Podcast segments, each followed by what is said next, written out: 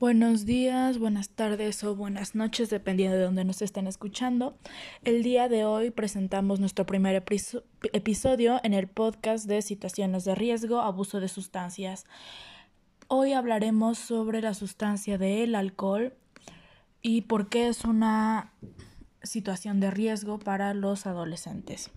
Es considerado una conducta de riesgo debido a que puede provocar cáncer de boca, de garganta,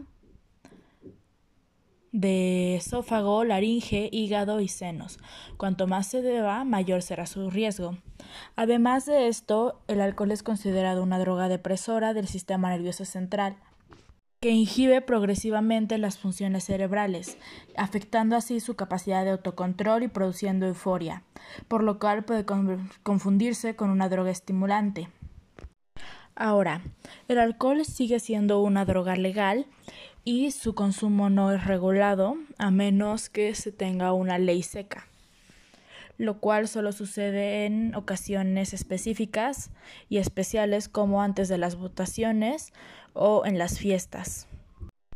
Al tomar esta sustancia se tiene el riesgo de que debido a que tus sentidos se apagan, no pienses cuerdamente y hagas y tomes malas decisiones. ¿Cómo prevenir esto? Sería, la prevención más segura sería no, no, no consumir la sustancia, pero no se puede detener a la gente de no consumir. Por lo tanto, nuestro, nuestra recomendación es tomar con moderación y en compañía de un adulto o de alguien que vaya a mantenerse sobrio.